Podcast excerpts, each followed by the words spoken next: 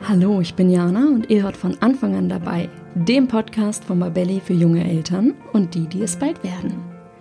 Es ist schon komisch. Obwohl wir so gar keine Zeit für etwas oder Lust auf etwas haben, sagen wir ja, na klar. Und machen dann Dinge, die wir nicht wollen. Umgeben uns mit Menschen, die uns gerade nicht gut tun und sitzen an Orten rum, an denen wir gerade nicht sein wollen. Das kostet richtig Energie. Doch warum tun wir uns das überhaupt an? Vor genau dieser Frage stand mein heutiger Gast. Alexandra Reinwart ist Bestsellerautorin und nach dem Gespräch weiß ich umso besser warum. Sehr humorvoll und treffend erklärt sie, unter welchem Druck Mütter stehen. Und noch besser, wie sie da rausgekommen ist und damit richtig an Zeit und Lebensqualität gewonnen hat. Wenn ihr wissen wollt, wie ihr euch von überzogenen Ansprüchen befreit, ohne zu unbeliebten Egomanen zu werden, solltet ihr heute unbedingt reinhören. Hallo, liebe Alexandra, schön, dass du heute da bist. Hallo, schön, dass ich da bin. ja, freut mich auch. Und wir reden heute über ein Thema und ich freue mich seit Wochen auf dich. Dieses ha. Interview ist tatsächlich mit richtig Vorlauf geplant Ach, worden. Und ähm, ja, also so terminlich. Und ich freue mich, dass es heute klappt, trotz all der Widrigkeiten, die es gerade in der großen, weiten Welt mhm. so gibt. Und wir sprechen über ein Thema, was mir total am Herzen liegt und dir halt grundsätzlich mhm. auch. Es geht nämlich darum, wie wir Mütter uns von diesem riesigen Druck, der auf uns lastet, befreien können. Und da hast du einiges zu, zu sagen. Und ich würde am Anfang bitten, dass du dich einmal unseren Hörerinnen vorstellst und einfach sagst, warum du heute hier der perfekte Gast bist. Äh, warum ich der perfekte Gast bin? Das ist gar kein Druck, ne? Das, ich ja, gar nee, nee überhaupt gar nicht, überhaupt gar nicht. Ähm, ja, ich bin Alexandra Reinwart. Ich, hab, ähm, ich bin Autorin und ich habe unter anderem das Buch geschrieben, Am Arsch vorbei geht auch ein Weg. Und also runtergebrochen geht es darum, geht's ja da, darum, wie viel schöner das Leben ist, wenn man den Mist weglässt, ja. Mhm. Und ähm, weil ich eben auch Mutter bin, äh, habe ich festgestellt, dass dieses Prinzip ähm, bei der Kindersache angewendet, also so viel Stoff hergibt, dass ich äh, eine Spezialausgabe für Mütter gemacht habe. Mhm. Deswegen, deswegen glaube ich, kommen wir hier zusammen. Ja, ist richtig. Ich habe tatsächlich dein, ähm, ich bin auf dein Buch gestoßen vor einigen Jahren und ich erinnere mich sehr gut dran zurück. Mein Kind war so gerade vielleicht eins geworden und ich war sehr, sehr müde und erschöpft und dachte mir, warum ist das alles so anstrengend und so ermüdend und warum habe ich hier eigentlich gerade gar keinen Bock mehr? Und dann stand da dein Buch, ja, mit diesem, mit dieser butterartigen Figur und dann stand da am Arsch vorbei geht auch ein Weg für Mütter. Mhm. Und ich mhm. kann dazu sagen, natürlich hat dieser Titel mich sofort angesprochen und auch was in mir ausgelöst. Und ich habe gedacht, ich will das auch. Also ich will auch gelassener werden. Und irgendwie hatte ich das Gefühl, auf mich prasselt so viel Mist ein, wie du es gerade genannt hast, auch ist wirklich Mist ein, seit ich Mutter geworden bin. Und ich glaube, dass ich mit diesem Wunsch, nämlich gelassener zu sein und diesen ganzen Mist mal auszublenden oder irgendwie damit besser umgehen zu können, dass ich da als Mutter nicht allein mit bin. Und deswegen, darauf geht auch gleich meine erste Frage, nämlich, glaubst du, dass dieser Wunsch mit dafür verantwortlich ist, dass dein Buch so erfolgreich geworden ist? Ja, also abgesehen davon natürlich, dass das ähm, Buch unheimlich witzig ist und wahnsinnig komisch und irgendwie ja. ein Meilenstein der Literatur. Ja, nee, glaube ich wirklich. glaube ich wirklich, wir sind ja so im normalen Leben ist man ja schon permanent dabei, ne, so Ansprüchen zu genügen. Also jetzt ne, den mhm. von außen und auch den eigenen. Und das ist ja an sich schon mal total anstrengend. Aber ich finde, sobald man ähm, ein Kind bekommt, ist, wird es nochmal auf so ein ganz neues Level gehoben. Ja, mhm. das, das, ist eine ganz neue Welt, die da irgendwie dabei, dabei ist und die so mit ganz vielen neuen Sachen auf einen zukommt und auch dann muss man diesen ganzen Ansprüchen gerecht werden oder auch nicht und ist zum Teil ja auch zum ersten Mal damit konfrontiert. Also es sind auch Sachen, die man vorher gar nicht auf dem Plan hatte, wie man selber funktioniert, ne? Oder was man für so, gerade da kommt diese ganze Mutter-Tochter oder Vater-Tochter-Ding-Relation wieder hoch und damit ist man erstmal irgendwie, das ist ja erstmal so ein Berg, der da steht. Und ich glaube, das geht allen so, ne? dass wir da irgendwie erstmal so ein bisschen, ja, da stehen irgendwie eben wieder Ochs vom Berg irgendwie und sich denkt, oh, puh, und jetzt? ne? So glaube ich, ist es. Also ich muss dazu sagen, ich habe das Hörbuch gehört und ich habe mich ertappt. Also ich habe zum Teil Tränen gelacht und auf der anderen Seite war ich manchmal kurz vorm Heulen, weil ich dachte, okay, es bringt so auf den Punkt und es ist jetzt aber gerade nicht schön, was da für Gefühle in mir hochkommen. Das ist jetzt nicht unbedingt nur, nur toll, sich da, sich da auch selber irgendwie gespiegelt zu sehen und zu denken, boah, warum mache ich mir das eigentlich so schwer? Warum habe ich diese Ansprüche? Und hinzu kommt auch, also ich kenne das auch von mir, ich bin so perfektionistisch und denke so, ich will halt alles und ich will halt auch nichts loslassen und sehe mich dann eigentlich täglich scheitern. Und das ist natürlich sehr frustrierend. Und trotzdem, obwohl man sich das ja merkt, kommt man da so schwer irgendwie raus. Und wir sprechen ja heute genau über diesen Druck, den so viele Mütter fühlen. Ich weiß, dass ich damit nicht alleine bin. Und eigentlich stellst du in deinem Buch total nüchtern eben fest, dieser Druck, der beginnt schon, bevor wir überhaupt diesen positiven Schwangerschaftstest in unseren zittrigen Händen halten. Kannst du das erklären, warum wir schon, bevor wir eigentlich Mutter sind, den Druck rund um dieses Thema haben? Ja, das ist ja in dem Moment, also wo man sich mit diesem Thema beschäftigt, es sei denn, weil man jetzt schwanger werden will, nicht schwanger werden kann, ähm, nicht schwanger ist und alle sagen, was ist denn jetzt eigentlich bei euch? Ähm, sobald dieses Thema ja irgendwie aufploppt, ähm, eben wird man ja, kommt man ja zu diesen ganzen Bildern, die man so im Kopf hat. Also ne, zu diesen ganzen, ja, was, äh, was erwarte ich mir, was erwarten andere? Es ist ja ein totales Elend. Und also auch gerade wenn es um diese Zeit vor dem positiven Schwangerschaftstest geht, wenn man da irgendwie ähm, noch so am Denken und Planen ist, also ne, ist ja super auch bei allen, die es irgendwie, die das wollen, die es klappt. Keine Ahnung, bei mir war es irgendwie so, ähm, dass es nicht von selber geklappt hat, zum Beispiel. Und ab so einer, ich habe festgestellt, ab so einer magischen Altersgrenze, ja, das ist irgendwie so, keine Ahnung, 30 hm, rum, da interessiert sich ja die Umwelt plötzlich wahnsinnig für die eigene Reproduktion. Mhm. also gerade, ne, auch wenn man in einer Beziehung ist, in einer so einigermaßen stabilen. Und dann kann man echt darauf warten, dass so alle Augen zwinkernd irgendwie anfangen, irgendwelche Spekulationen zu machen, wo dann meistens das Wort üben drin vorkommt. Und das ist irgendwie nicht sehr schön, finde ich, besonders wenn man mit dem Thema gerade hadert. Und, ähm, und ich musste zum Beispiel wegen so extrem störrischen Eileitern, musste ich irgendwie den Weg der künstlichen Befruchtung gehen, und zwar mehrmals. So, und wenn man das nicht mit seinem Gegenüber besprechen will, dann ähm, muss man sich auch dem irgendwie zum Beispiel entziehen. Also, keine Ahnung. Ich habe dann, ne, es gibt ja Leute, mit denen bespricht man das schon und die sind dann irgendwie auch sehr vorsichtig irgendwie in ihrer, ihren Erkundigungen. Aber wenn man das nicht will, dann muss man das irgendwie abbiegen. Ich habe mir dann irgendwann so einen Satz zurechtgelegt. Ich habe mir, hab mir, dann irgendwie versucht, um das auch abzuwehren, hat dann jemand gefragt, ne, was ist so mit Kindern? Und ich so ein Kind? Nee, also weißt du, was ich gerne hätte? Ein Pferd. Und das klappt eigentlich einfach nicht. Also um das, weißt du, da so einen Bogen drum zu machen. Aber auch schon in der Phase kommt man, bekommt man ja so bestimmte Bilder im Kopf, ja, wie das dann alles mhm. wird mit der Schwangerschaft und Geburt und Muttersein und so. Und dann stellt man halt im Laufe der Zeit fest, wenn es dann irgendwie irgendwann klappt, äh, dass es einfach anders kommt als in diesen Bildern. Und das ist einfach immer mhm. so. Und das ist dann dieser Stress, dass man versucht, diesen Bildern zu genügen. Ja, ich kann dazu sagen, als ich schwanger war und bevor also mein Baby auf die Welt gekommen ist, war ich noch relativ klar und konnte mich auch leicht abgrenzen. Also da konnte ich auch immer so auf irgendwelche übergriffigen, wenn da Leute auf meinen Bauch getatscht haben oder irgendwelche Sprüche gebracht haben, so, oh, der Bauch ist ganz schön groß, werden bestimmt Zwillinge. da konnte ich dann immer schnell irgendwas zurückkontern und war dann Nein, auch irgendwie. genau, ich habe einfach nur viel gegessen und mich wenig bewegt.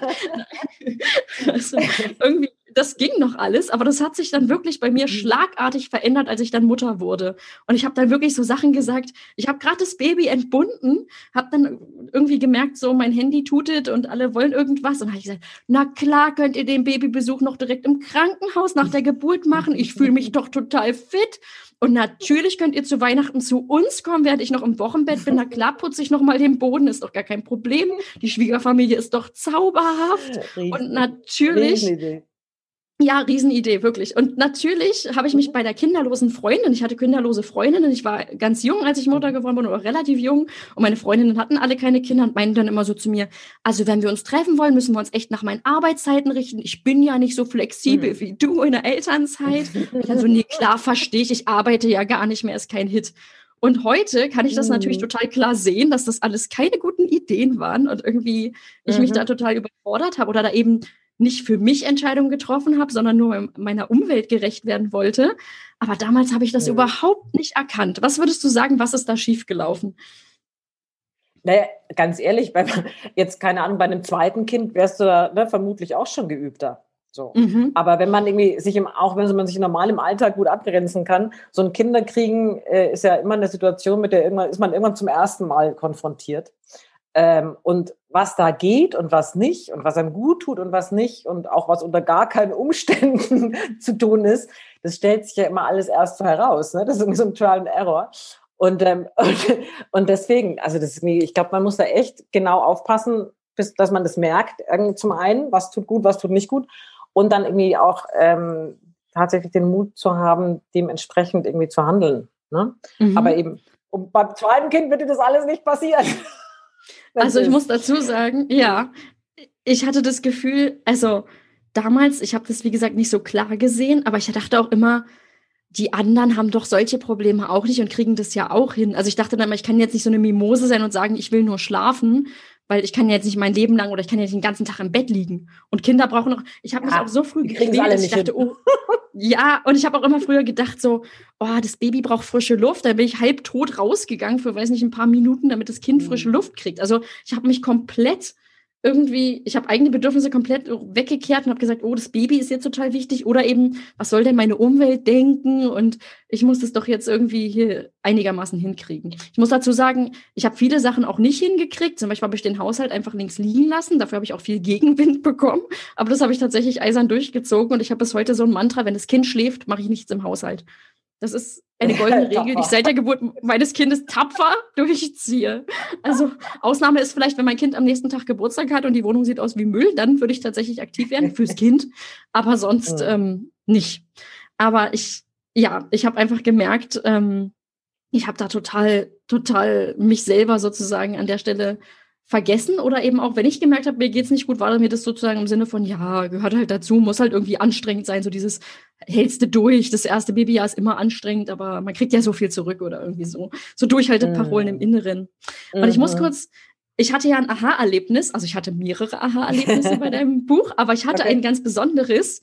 Und zwar ist es so, ich kenne diesen Gedanken noch von mir, dass ich sage, boah, die anderen machen uns Müttern einen unglaublichen Druck. Wir sollen ja beruflich funktionieren, eine tolle Partnerin sein, die hübsch aussieht und auch noch Mutter und Hausfrau sein. Und ich finde, das ist ja total gemein, ja, was die anderen alles von uns erwarten. Und du hast Absolut. aber so schön festgestellt, es gibt nur eine Sache, die noch schlimmer ist als dieser vermeintliche Druck von außen, und das ist der Druck, den wir uns selber machen. Woher kommt denn diese innere Antreiberin, die mich eben auch dazu gebracht hat, die Schwiegerfamilie an Weihnachten hier zu empfangen im Wochenbett? Also, worauf du, wie du da drauf kommst, ist mir wirklich recht. Aber, ähm, wir auch heutzutage.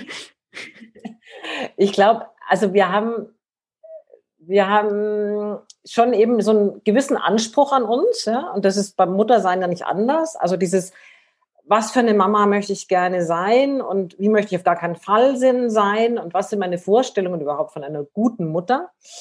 Und das ist ja alles Sachen, die haben, die, die haben wir in uns selber drin. Und bei sowas Wichtigen wie Kindern will man es natürlich noch viel mehr hinkriegen, ja, und diesen Ansprüchen auch gerecht werden. Und das finde ich tatsächlich ist der viel größere Druck, dass irgendwie konfrontiert bist mit diesen Vorstellungen von wie alles sein soll. Und dann, mhm. dann lässt man irgendwie eben außer Acht, ähm, wie es einem selber dabei geht oder was vielleicht gerade irgendwie angesagt ist und was auch nicht. Einfach weil wir mhm. wirklich, also gerade besonders finde ich, Frauen machen das, ähm, die sind da echt eisenhart mit sich. So. Mhm. Wenn es um Ansprüche ja. geht an sich selbst. Ja, finde ich echt krass. Hast du denn konkrete Tipps für unsere Hörerinnen, wie wir uns von diesen Ansprüchen frei machen? Ach so, und ich möchte übrigens mich jetzt mhm. nicht ausklammern, weil ich würde natürlich auch, ich bin da schon etwas geübter mittlerweile drin. Mein Kind ist jetzt mhm. vier geworden, aber trotzdem diese inneren mhm. Ansprüche und das daran scheitern erlebe ich ja trotzdem immer wieder und denke, warum mache ich es mir zur Hölle selber so schwer? Oder du hast ja gerade auch gesagt, wir Frauen sind mit uns einfach eisenhart. Ja, eben genau dieses, wenn man so sehr streng mit sich ist, ähm, also ne, man kann da ja jeder schon dran, dran, ziemlich leiden. Mit Kindern ist es noch mal krasser.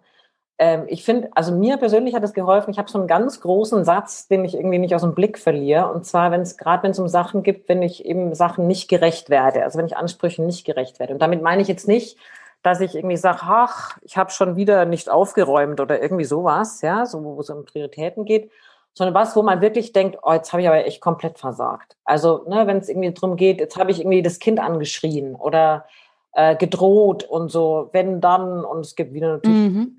und also wenn es wirklich, wenn man sich denkt, so, ach, das wäre jetzt, war jetzt echt doof, ne? Ähm, dann gibt es irgendwie bei mir so einen Satz, irgendwie, den, den, den, der steht so ganz groß in meinem Kopf und der heißt bei mir, also bei anderen Familien heißt der bestimmt anders, bei uns heißt der zu Hause Hauptsache, Hauptsache, es gibt, es ist, herrscht so eine Stimmung zwischen uns zu Hause, in der das Kind keine Bedenken hätte, mit egal was zu mir zu kommen. Ja? ich glaube, dieser Satz kann sich nach Alter ändern, eben auch nach Familie, aber mir hilft irgendwie so ein, so ein Übersatz, weil der relativiert also alle, alle Sachen. Also auch wenn ich mir selbst mal nicht genüge und auch als Mama nicht genüge und ne, Tiefkühlpizza und drohen und geschrien und wenn dann und lauter sowas, dann kann ich mich immer sozusagen mit diesem Mantra beruhigen. Es herrscht eine Stimmung zwischen uns zu Hause, in der das Kind keine Bedenken hätte, mit egal was ist, zu mir zu kommen. So, das soll das nicht entschuldigen und damit will ich mich nicht rausreden oder sowas, aber es, ich komme mir damit, damit so runter. Weißt du, dass ich mir denke, irgendwie alles wird kein großes Drama, egal was ist, solange das gewährleistet ist. Und damit beruhige ich mich so ein bisschen, ehrlich gesagt. Ja. Ja. Das heißt, das ist dann so ein Satz, den du immer wieder dann oder so ein Mantra, wie du sagst, das rufst du dann immer wieder mal ab, wenn du merkst, boah, ey, ich bin heute echt ein bisschen furchtbar oder neben der Spur und lass so ein bisschen Stress hier irgendwie raus genau. oder so.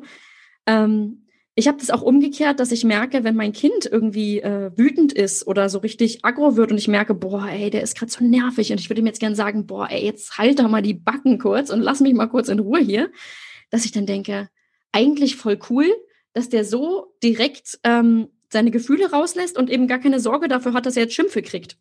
Ähm, das heißt, das ist ja. eben genau dieses, ich weiß, dass der bei mir das rauslassen kann, der kriegt keinen großen Ärger, ich werde jetzt hier nicht total ausflippen in den meisten Fällen und das ist ja irgendwie eine ganz schöne Gewissheit, mhm. dass man da so aneinander gewachsen ist, dass man weiß, man kann auch die schlechten Tage miteinander teilen, ohne dass wir uns danach alle doof finden oder so. Genau. Eigentlich, ja, ja, schön. Also du sagst, ein Mantra hilft auf jeden Fall als erstes, sich da was ähm, zurechtzulegen. Ja, mir eigentlich sagt es. Ob das anderen hilft, das weiß ich immer nicht, ne? aber, mhm. aber mir hilft es, ja, also wenn es jemandem mhm. anders hilft, dann nur zu. Mhm. Ich glaube, das ist so ein bisschen dieses, dass man sich wirklich, das äh, Ding bei Perfektionismus ist ja, sobald irgendwas nicht nach Plan läuft, wirft es mich komplett aus dem Konzept. Nun wissen wir aber ja, das Leben mit Kind läuft ganz oft außer Plan. Das ist halt einfach so. Ja. Und ich glaube, ich glaube, da sich klar zu machen, ey, schlechte Tage gehören dazu, die hatten wir auch bevor es Kinder gab, ja, ist so wie auf Arbeit und trotzdem gehe ich am nächsten Tag wieder hin und alles ist tutti und es hat wahrscheinlich in zehn Jahren keinen großen Einfluss mehr. Es ist noch ein Mantra, was mir eben hilft. So, alles geht vorbei, auch schlechte Momente und dann gibt's wieder gute, ja. Ja, okay. Ähm, jetzt ist es ja so, sich selbst klar zu machen, dass eben nicht alles geht im Leben, nur weil wir das wollen. Das war für mich ein erster ganz wichtiger Schritt, vor allem seit ich Mutter war. Davor habe ich so, hatte ich immer das Gefühl, wenn ich das nur will, dann investiere ich die extra Stunde und dann wird es. Jetzt merke ich aber, ich habe gar nicht die Energie und auch nicht die Zeit immer, das so zu machen, wie ich das möchte und meine Prioritäten sind auch ganz anders. Und es gibt Sachen, die werden immer zuerst runterfallen. Also ich habe mich im Corona-Lockdown jetzt nicht interessiert, ob ich jetzt meinen Bodyshaping-Kurs einmal die Woche durchziehe. War auch egal, ob es dreimal die Woche Tiefkühlkost oder sowas gab. Das war einfach nicht oberste Priorität. Priorität war, dass die Stimmung okay ist und wir uns alle gern haben, ja. im Optimalfall. Genau. Ähm, und dass man halt vielleicht noch die Miete bezahlen kann am Ende des Monats. Das war auch tatsächlich nicht ganz unwichtig. Ja, guter Punkt. ja, und ähm, jetzt würde mich aber interessieren, du hast ja, du bist ja von, von dieser Haltung, dass du gesagt hast, du hast, du hast es so schön beschrieben, du warst irgendwann an einem Punkt in deinem Leben, wo du gemerkt hast, du sagst ganz oft ja, obwohl du innerlich denkst, nee, will ich eigentlich gar nicht oder ist gar nicht meins und saß dann oder hast dich dann in Situationen befunden, wo du dann natürlich nicht ganz zufrieden warst und dich eben so fremdbestimmt durchs Leben gehetzt hast. Und dann hast du irgendwann, mhm. dein Buch heißt ja nicht umsonst, äh, am Arsch vorbei geht auch ein Weg, ja. Du hast dann irgendwann so eine mir egal Haltung dir versucht anzueignen oder zu bestimmten Sachen eben erst eine Entscheidung getroffen und dann gesagt, ja, es ist jetzt so, ist mir egal, ich lasse das nicht an mich ran. Jetzt denke ich mal, wird es ja mhm. dein Umfeld, vor allem die, die dir nahestehen, bemerkt haben. Ähm, wie hat dein oh. Umfeld darauf reagiert? Also ich, wir malen uns ja ganz oft so Horrorszenarien aus, so, boah, die Leute werden bestimmt denken, jetzt ist er total egoistisch und rastet hier komplett aus. Aber wie war das bei dir in mhm. Wirklichkeit? Wie hat sich das gezeigt, dein, deine neue Haltung? Ja, das, das Lustige ist ja eben genau das, dass man immer so Bedenken hat, ne, dass man die anderen Leute vor den Kopf stößt. Ähm, mhm. Aber wenn man wenn man sich umgedreht überlegt, ähm, wenn man überlegt, wie man selbst Leute findet, die eigentlich ganz gerade heraus sagen, was sie wollen und was nicht und dabei natürlich freundlich sind, die findet man eigentlich total dufte. Also ich finde es immer extrem praktisch, wenn man mit so Leuten zu tun hat, die das ganz klar sagen, aber ne, natürlich irgendwie freundlich.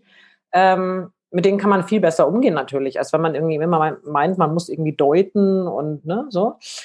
Und, ähm, und ich meine auch, ich würde auch gar nicht sagen, es soll einem irgendwie alles egal sein, sondern nur dieses, ähm, die Sachen, die uns tatsächlich egal sind, das ist nämlich eine ganze Menge in echt, dann da sollte man vielleicht dann doch danach handeln, ja, weil das ist nämlich möglich, habe ich festgestellt, und es mögen einen trotzdem noch alle. Also das ist irgendwie, es ist gar nicht so, dass irgendwie dann alle sagen, ah, was bist du für ein egoistisches Arsch. Es ist ja irgendwie gar nicht so, dass ich, ne, wenn meine Freundin ähm, Anne sagt, irgendwie komm und schau dir die Kindergartenaufführung von meiner Dreijährigen im Kindergarten an, dann heißt, wenn ich sage irgendwie, weißt du was, ich müsste wirklich unbedingt auf mein Sofa und ich komme da nicht hin. Äh, das heißt nicht, dass mir irgendwie jetzt meine Freundin egal ist oder der Kind egal ist, aber ob ich da auftauche oder nicht, das ist jetzt auch einfach nicht so wichtig. Und sowas kann man mhm. irgendwie auch sagen und ohne dass, ohne dass dann alle beleidigt sind. Das, sowas ist möglich und das ist ein viel schöneres Leben mit viel mehr Zeit. Das heißt, du hast diese Erfahrung gemacht, die Menschen nehmen das hin. Also die werden gar nicht äh, total wütend Absolut. Auf dich und sagen, was ist denn mit dir los? Okay. Mhm. Nein, Eigentlich sehr beruhigend. Ich, also ich, ich, ich, verwandle mich ja auch wirklich, habe mich nicht irgendwie in einen totalen Arsch verwandelt, sondern versuche einfach mehr Dinge von denen zu machen, die ich machen möchte und weniger von denen, die ich nicht machen möchte. Frauen haben das, finde ich, ganz oft, dass die immer so total bereit sind, alles Mögliche mitzumachen und alles Mögliche zu tun und, ähm, und an sich irgendwie erst zuletzt denken. Und eigentlich richtet sich dieses Buch ja auch eher an diese Leute und die mhm. anderen können eh nichts damit anfangen.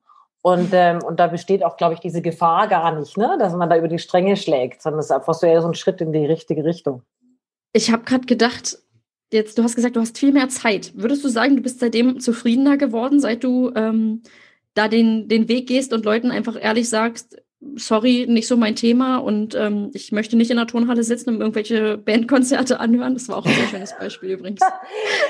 ja, ja nee, es ist einfach so, dass ich viel weniger, in viel weniger Situationen mich befinde, in denen ich mich permanent frage, was mache ich eigentlich hier? Ja? und mich über mich selber ärgere. Und das ist mhm. auf jeden Fall ein großer Gewinn an Lebensqualität, das muss ich schon sagen. Mhm. Jetzt ist es so, es ist gerade mal eine Woche her, mein Sohn hatte Geburtstag, vier Jahre alt, mhm. und es ging an dem Tag in die Kita. Und ich habe mich richtig was getraut und habe einfach komplett fertig gebackene Schoko-Brownies mit in die Kita gegeben. Jetzt leben wir oh, hier herrlich. aber in Berlin. Ja, jetzt leben wir aber in Berlin Friedrichshain. Und Zucker generell und nicht selbst gebacken ist verpönt. Ja, muss man mal so ganz ehrlich sagen. Und ich habe dann meinen Sohn abgeholt und ich habe damit überhaupt nicht gerechnet. Also ich habe mir da auch wirklich keinen Kopf mehr drüber gemacht, nachdem ich dann diesen Kuchen dahin gegeben habe. Und dann wurde ich tatsächlich von der Kita-Leitung darauf angesprochen, so auf so eine freundliche Art, aber es war schon so ein kleiner Seitenhieb mit drin, so im Sinne von, ach ja, wir dachten ja, wir sterben jetzt alle am Zuckerschock, als wir diesen Kuchen gegessen haben heute. Und ich habe dann gedacht, also ich habe dann gemerkt, das war mir richtig unangenehm in dem Moment und ich habe dann auch nichts sagen können, sondern ich habe dann so peinlich berührt, einfach so gekichert auf so eine kleine Mädchenart, die ich an mir überhaupt nicht leiden Aha. kann. Ich finde das ganz schrecklich. Ach, furchtbar, ich, ja. Ja, ich habe dann so peinlich berührt gelacht und habe dann gedacht, Mist, warum schaffe ich es denn nicht einfach wirklich hinter dieser, ich habe die Entscheidung ja bewusst getroffen. Ich habe gesagt, es ist mir gerade zu stressig, ich hasse sowieso Kuchen backen. Das Kind hat sowieso keinen Bock, das wird sowieso viel glücklicher sein, eine halbe Stunde Fernsehen zu gucken, als jetzt mit mir in der Küche mhm. Kuchen zu backen. Ja? Und dann mhm. habe ich gedacht, warum schaffe ich es nicht, hinter dieser Entscheidung jetzt einfach zu stehen? Hast du da einen Tipp, wie man das schafft, mhm. dann auch wirklich dabei zu bleiben, auch wenn es eben nicht nur auf Begeisterung stößt oder man eben solche Sätze dann zu hören bekommt? Ja, ich finde immer, also was, was ich, ich bin ein großer, große Freundin von Ehrlichkeit. Also ohne dass man da jetzt irgendwie ein Diskussionsfass aufmachen muss, gar, gar nicht. Aber ne, diese Ehrlichkeit, in der man sagt, ja Mensch, äh, echt, das war ne, total zuckrige Brownies. Ich habe die auch irgendwie gekauft, weil ich habe so einen Stress und dann ist Überforderung und dann ist Trotzphase und bla. Und dann werden Leute auch mal total verständnisvoll, finde ich. Ne? Also mhm. jetzt ohne, dass man das irgendwie entschuldigt, aber das ist so sympathisch, finde ich. Ne? Wenn man, wenn, wenn Leute so ehrlich sind, irgendwie mit dann, ich finde es wahnsinnig sympathisch. Das ist aber eine Typsache, ja. Also wenn man irgendwie jetzt eher der zynische Typ ist, irgendwie das, also unter irgendwie spontan ist, dann, dann kann man das auch übertreiben. Ne? Also, dass man sagt, ja, wahnsinnig zuckrig. Oder ich habe mir schon überlegt, ob ich das mit Cola noch toppen könnte, aber das geht gar nicht. Und so. Das kann man natürlich auch machen, je nach, je nach wie man da so ist. Ne? Ähm, ich ich würde nur extrem, ich fände nur extrem ähm, wichtig, dass man das nicht irgendwie gleich irgendwie als Kritik irgendwie und da peinlich, ne, da sich irgendwie auf den Schlips getreten fühlt. Aber das kann man irgendwie, finde ich, sowas alles ab, abwehren. Aber es ist natürlich, ne, wenn man das erstmal hört und jetzt auch gerade, wenn man nicht so der spontane Typ ist, dann ist es erstmal so ein, äh, was soll ich jetzt? Was mache ich jetzt? Ja, es war Aber so ein eben. ertappt. Also, ja, ja ertappt. So ja. Ertappt, hupala, so, hä? So zuckrig ist der doch bestimmt ja, genau, gar nicht gewesen. Weil aber genau, aber das ist ja dann genau dein Ding. Oh, jetzt fühle ich mich ertappt, ne? Also, weil in dem Moment, wo du das irgendwie eher kommunizierst, ist das ja irgendwie total nett eigentlich. Kriegt man ja nur Partie. Ja, also wie gesagt, dieses, ich mag ja diese Art auch nicht an mir, dass ich dann so loskiche, aber manchmal passiert es dann und ich kann dann nicht zu dieser Entscheidung stehen und du redest ja genau dazu eigentlich gerade, dass du sagst, ja, steh einfach dazu und sag, ja, sorry, wie ich es gerade gesagt habe, ist halt stressig. Ich habe gedacht, das Kind guckt eh lieber eine halbe Stunde Paw Patrol und äh, ich werde sowieso hier keine romantische Kuchenback-Idylle herstellen, weil Kuchenbacken naja, ist nicht oder Thema. nicht dein Ding, ja, meins auch nicht. Aber vielleicht ist es ja auch generell, vielleicht, ne, wenn, wenn du bist eben so, wie du bist und vielleicht ist deine Art auch eher, dass du dir die Haare raufst und sagst, ja, das ist mir so peinlich. ne, das kann irgendwie auch sein. Das ist halt irgendwie dann nett, ne, wenn du irgendwie so bist, wie du bist. Ich finde das irgendwie ganz schön, wenn die Leute so sind, wie sie sind. Mhm. Ja, das äh, ist bestimmt auch leichter, als da irgendwie zu versuchen, eben irgendeine Rolle zu spielen, die nicht zu einem passt. Ja. Ja. ja. Ich zitiere dich jetzt übrigens mal frei. Es gab noch einen Moment, wo ich wirklich sehr gelacht mhm. habe und dachte, ja, jetzt, jetzt kommen wir an den Punkt, wo man wirklich sagt, es ist die Mütteredition, bei der wir uns hier befinden, buchmäßig. Du hast nämlich gesagt, mhm. Mütter machen sich so rund um den Nachwuchs total schwer und total viel Stress. Und Männern reicht es, wenn das Kind lebt. Und jetzt ist Frage. Das spricht ja schon für eine gewisse Gelassenheit. Und ich, ich weiß nicht, man, ich habe manchmal das Gefühl, Männer fühlen sich da ein bisschen gekränkt und Frauen irgendwie auch, wenn man das sagt. Aber ich beobachte das ehrlicherweise auch und denke mir mal, eigentlich bin ich eher mhm. neidisch auf die Männer, dass die das alles so ausblenden können. Würdest du sagen, wir können in Sachen Gelassenheit was von den Männern uns abschauen? Und wenn ja, was ist das? Was können wir da mitnehmen für uns? Also ich finde schon, diese, das ist schon ein bisschen beneidenswert, diese, diese Gelassenheit. Ich glaube, das eben mhm. kommt aber auch ganz viel von diesen Bildern im Kopf, weil Männer haben das nicht so. Ja? Die machen sich nicht so konkrete Vorstellungen, beziehungsweise sind da irgendwie flexibler. Also wenn man irgendwie, na, wenn da das Kind hat Geburtstag oder es geht in Urlaub oder was auch immer, man hat irgendwie schon immer so eine bestimmte Vorstellung, wie was sein soll, also ein Ausflug oder ne, eine Feierlichkeit, Urlaub, Geburtstag, whatsoever. Und damit es irgendwie schön wird, ähm, plant man so ein bisschen und denkt sich irgendwie, das sollte vielleicht so und so und so. Und dann ist man plötzlich total gestresst, wenn es nicht so läuft, äh, wie geplant und man wird hektisch und verkrampft irgendwie und das gerät so ein bisschen aus dem Blick, dass es halt vor allem gute Stimmung braucht. Und je mehr man sich von diesen Bildern im Kopf befreit und, und Pläne eben flexibel über den Haufen werfen kann, desto besser ist die Stimmung. Und Männer haben, ich finde, haben den Eindruck, die haben viel weniger solcher Pläne und Bilder im Kopf, ne, wie alles zu sein hat. Und das lässt natürlich viel mehr Platz für gute Stimmung und viel mehr Freiheit. Ne? Es können sich irgendwie Sachen leichter entwickeln. Und das ist natürlich, das ist wesentlich gechillter irgendwie natürlich als, als diese Variante mit den, wie alles sein muss. Ich glaube, das kann man schon abschauen ein bisschen. Hm.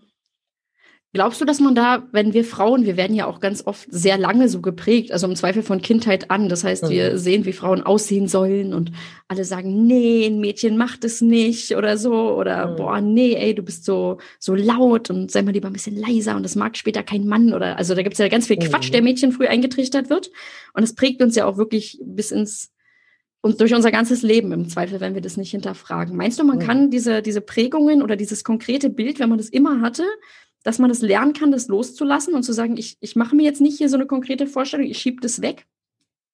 Das, ich weiß es nicht, ob das so, ähm, ob das irgendwie jetzt für alle total easy peasy irgendwie zu machen ist. Ich glaube aber, was man, man, es ist schon ein super Schritt, wenn einem das auffällt, ja, wenn man irgendwie das merkt. Also wenn man merkt irgendwie, oh, ich werde jetzt irgendwie nervös, also das merkt man ja körperlich, man ist irgendwie gestresst, obwohl eigentlich ne, ist nichts. Und dann, und dann, wenn man so ein bisschen das irgendwie kommen lässt, dann merkt man irgendwie, wo es herkommt und dann, dann kann man es schon mal erkennen. Das finde ich, finde ich schon Wahnsinn, weil in dem Moment irgendwie hat man erst die Möglichkeit, ne, dass man irgendwie was anders macht. Und, ähm, und auch wenn das vielleicht so, wenn man so einen kleinen Kontrollzwang hat, irgendwie, dann ist es eine echte Überwindung, da mal locker zu lassen und mal Sachen laufen zu lassen. Ähm, aber dann kann man da so experimentieren, ne? Dann kann man sagen, so jetzt lass mal mal locker, jetzt schauen wir mal, was passiert, jetzt lassen wir mal und vielleicht wird alles ganz dufte und meistens wird es ja ganz dufte. Aber so, ne, man kann das schon machen, aber das Wichtigste ist, dass man, dass einem erstmal auffällt, ne, wie, wie alles ist, wie man komisch ja. ist. ja, Ich verstehe. Jetzt ist es so, ob wir jetzt von außen irgendwie denken, die Erwartungen prasseln auf uns ein oder eben unsere eigenen überzogenen Erwartungen haben. Ich würde gern von dir wissen, und das ist fast meine Abschlussfrage, hm. wie wir uns vom Mamadruck befreien können, ohne dass wir unser ganzes Leben jetzt ins Chaos stürzen und vereinsamen. Also es geht jetzt nicht darum, also ich möchte jetzt nicht von dir hören, ja, lasst einfach alles liegen und lauft schreien weg. Das äh, wäre ein Tipp, der gefällt mir nicht. Aber vielleicht hast du ja ein paar Tipps für unsere Hörerinnen, wie wir uns von diesem Druck einfach frei machen können, ohne dass wir alles andere äh, ja plötzlich komplett vergessen oder zu egoistischen, bösen Menschen werden. Ja, ich finde, ähm, also ganz, ein ganz konkreter Tipp, das ähm, wird jetzt vielleicht nicht diejenigen Freunde, die einen Instagram-Account haben. ähm, ich würde sagen, ich bin extremer Fan davon, kein, kein Verfolgen von Instagram-Accounts, Pinterest-Bildchen und traumschönen Mama-Blogs. Ähm, alles, was da irgendwie ne, so zu perfekt ist, das tut nicht gut. Man vergleicht automatisch, auch wenn man weiß, alles ist gestellt, es tut nicht gut. Ähm, das zweite ist, möglichst keine Bilder im Kopf und schauen, was kommt. Also genau das, was wir gerade besprochen haben. Ne? Diese, ähm, ich weiß schon, wüsste schon, wie alles schön wäre und so versuche ich es irgendwie hinzukriegen.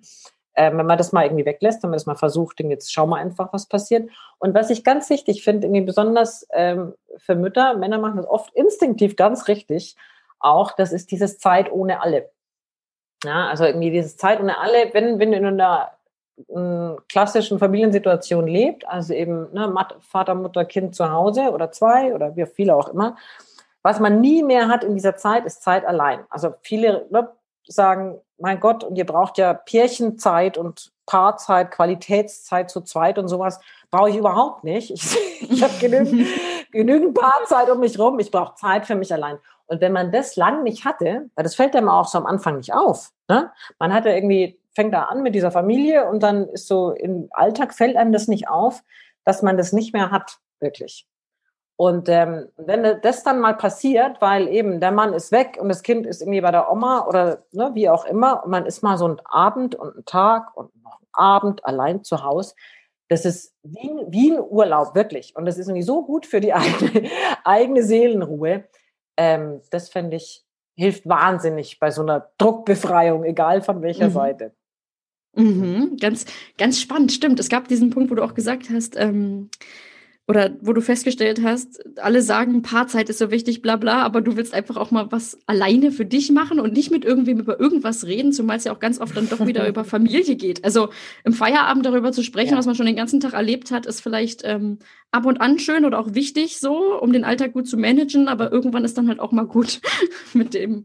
Ähm, ja, nee, auch so vor allem, um, ja, und auch gar nicht so, um irgendwas Besonderes zu tun. Also einfach nur mhm. vielleicht, mhm. um, um so, weißt du, auf dem Sofa mit irgendeiner Trash-Serie und oh in Gott, ja. haltlosen Klamotten und, äh, weißt du, frisch lackierten Zehennägeln und man stinkt noch ein bisschen unter den Achseln. Egal, also das ist einfach, dass man sowas mal wieder machen kann. Das ist ja. wahnsinnig wichtig. Also ich kann kurz dazu sagen, mein Partner hat vor kurzem angefangen zu arbeiten und arbeitet häufiger jetzt auch abends. Und ich meinte neulich, das ist total toll. Ich kann da meine heimliche Trash-Serie gucken, die ich seit Jahren, seit ich Mutter bin, habe ich die nicht mhm. geguckt. Aber ich würde die so gern mal wieder gucken. Ich gebe zu, mein Umfeld ist immer mhm. schockiert und sagt, Jana, dass du sowas guckst, hätten wir von dir nie gedacht. Aber ich denke mir, nee, nee, nee, nee, das ist so witzig und tut mir so gut. Das ist auch wie Urlaub für den Kopf. Und äh, ich schäme mich ein bisschen dafür. Ich sage auch nicht, welche Trash-Sendung ist es. Das können jetzt hier alle. Ah, verdammt, ich wollte gerade fragen. okay. Ich verrate es nicht, das, das kann, da kann es mhm. rumspekuliert werden, aber mhm. es gibt da eine, die es seit Jahren gibt und die ich wirklich leidenschaftlich verfolgt habe. Bis, bis zur Schwangerschaft mhm. fand ich das ganz klasse, das zu gucken. Und dann hatte ich keine Zeit mehr, jahrelang zum Fernsehen gucken. Es ist unglaublich traurig. Nun gut. Ja, ähm, ja. ja. Und jetzt äh, stehen mir wieder alle Möglichkeiten offen, Trash-Fernsehen ab und an zu frönen. Ey, Wobei ich sagen muss. Ja, weil das, wenn, du das, wenn du das nicht hast, wenn dein Partner nicht irgendwie abends ne, weg ist und mhm. das Kind irgendwie mal welche, welche ist, dann, dann hat man sowas halt nicht mehr. Und das, also ich glaube, eben, wenn einem das, wenn einem das nicht zufällig passiert, das fällt einem auch echt fast nicht auf, ne? Dass das weg ist. Fällt einem erst auf, wenn es dann mal so ist, und du denkst so, wow, das ist ja, ist ja toll. Das hatte ich ja, ja lange nicht. Ja. Ja, ich weiß noch, als ich das erste Mal einen Tag ohne meinen Kleinen hatte, da war der Kleine zweieinhalb, da hatte ich acht Stunden am mhm. Stück ohne ihn und dachte mir, wow, wow, wow. Also auch eine Zeit, wo ich dann nicht arbeiten musste und dachte, Wahnsinn, worüber ich mir gerade Gedanken machen kann. Verrückt. Also wirklich, was da im Gehirn passiert ist. Und ich fühlte mich wirklich, das waren früher, wären dafür drei Wochen Urlaub nötig gewesen, um zu einem ähnlichen Erholungseffekt zu kommen. Aber als Mutter wird man ja da genügsamer. Absolut. okay. Jetzt frage ich dich ganz zum Abschluss, ob du unseren Hörerinnen noch was auf dem Weg mitgeben möchtest. Ja, ich habe, ich glaube, das ist der Gedanke, den habe ich irgendwie auch im, im Buch am Schluss, ähm, weil ich fände es wahnsinnig schön und das ist auch so leider so ein Hang, den, irgendwie, den wir Frauen oft haben, ob jetzt irgendwie Mütter oder nicht Mütter, irgendwie wir haben so einen Hang, uns irgendwie immer gegenseitig zu bewerten. Und ich fände es wahnsinnig schön, wenn man das nicht macht. Also ob es jetzt, ne, ob jetzt die Mutter berufstätig ist und Karriere macht oder überhaupt nicht. Oder Stillen oder Fläschchen, Tragetuch oder Designer-Buggy. Ich fände ich fände wahnsinnig schön, so eine Art Muttersolidarität, ja, auch wenn diese Mütterlichkeit auch immer total unterschiedlich ist. Es geht halt immer nicht darum, den passenden Club zu finden, ja, also diejenigen, die so übereinstimmen mit dem, wie man alles selber macht, ja, oder was man selber für Ansichten hat zu Erziehung und Fremdbetreuung und Ernährung und alles Mögliche. Weil einfach verschiedene Lebensmodelle bringen das halt, bringen halt die verschiedenen Situationen und Entscheidungen hervor. Also wir mhm. versuchen ja alle unser Bestes, ja, egal, egal wie unsere Situation ist. Und ich finde, wir brauchen auch einander. Also um eben nicht allein zu sein mit Problemen der Partnerschaft und mit, mit Unsicherheit oder Überforderung oder auch mit Wut, mhm. ja, die so ein kleines Kind auslösen kann. Also eine mhm. Art Solidarität der Mütter, das, das würde ich mir wünschen. Das sind sehr schöne Worte und das trifft es ganz gut, weil ich glaube tatsächlich, das ist auch ein Punkt, jeder, der schon mal ein äh, Mütterforum gesehen hat, weiß, dass ähm, zum Beispiel, ich hatte mein, mein Beispiel, was mir hängen geblieben ist, war so, ich habe ein Lasagne-Rezept gegoogelt und hat eine Mutter irgendwie oder eine Frau, ich weiß ja gar nicht, ob sie Mutter ist, ich unterstelle ihr gleich, weil sie kocht, dass sie Mutter ist, siehst du, so ist das mit den Bildern im Kopf. Also sie hat dann geschrieben, so, ja, ich will Lasagne kochen und welche Creme fraiche nehmt ihr denn da immer? Und dann ging der Shitstorm los. Du nimmst Creme fraiche für die Lasagne, das heißt wohl, dass du Fertigkost kochst. Das würde ich mir nie antun und das ist so ungesund und oh Gott, oh Gott. Und ich dachte mir so, um Gottes Willen, die arme Frau. Und dann kam, kam gleich drunter, hier, so geht eine Bechamelsoße und mach mal so. Und ich dachte so, oh Gott, oh Gott, oh Gott, oh Gott. Wie bösartig kann man denn ah, sein? Die Frau wollte nur eine Creme fraiche Empfehlung haben. Also und so ist es eben ganz viel so ich stille mein Kind, es ist anderthalb. Oh Gott, das Kind hat ein Trauma. Wie kannst du ja. dein Kind denn mit anderthalb noch stillen? Und oh nein und oh weh. Und es geht immer so an der Frage ja. vorbei und ist so ein bisschen vielleicht vom eigenen Problem auch weglenken, indem man irgendwie so ein bisschen mhm. wegputzt oder da so ein bisschen Frust auch rauslässt, was natürlich total schade ist. Also ähm, bin ich da ganz bei dir. Ja, es ist, es ist elend. Und das wäre natürlich schön, wenn man da irgendwie sich gegenseitig bestärkt. Ne? Ja. So. Es war ein sehr lustiges und schönes Gespräch mit dir, Alexandra. Es hat mir sehr viel Spaß gemacht. Ja, ich bin auch ganz froh. Es hat gar nicht wehgetan. Sehr gut, oder? Ja, ganz, ganz hervorragend. Was für ein wohltuendes, befreiendes Gespräch. Und lustig war es auch noch. Danke, Alexandra, fürs offene Teilen deiner Erfahrungen. Vor allem Alexandras Appell am Schluss für mehr Solidarität unter Müttern ist mir im Gedächtnis geblieben. Denn ein großer Teil des Mamadrucks hat auch mit unserem ständigen Bewerten und Urteilen zu tun. Und wenn wir da bei uns selbst anfangen und netter zu uns sind, dann fällt uns das bestimmt auch bei anderen bald viel leichter. Ich wünsche euch auf jeden Fall die Portion Gelassenheit, um zu gekauftem Kuchen und gammligen Couchnachmittagen zu stehen. Wenn euch dieses Gespräch dabei ein Stück weit hilft, macht mich das wirklich sehr, sehr froh. Eure Jana. Wenn euch der Podcast gefallen hat, dann abonniert ihn bei iTunes, Spotify oder wo auch immer ihr uns hört, um keine neuen Folgen mehr zu verpassen.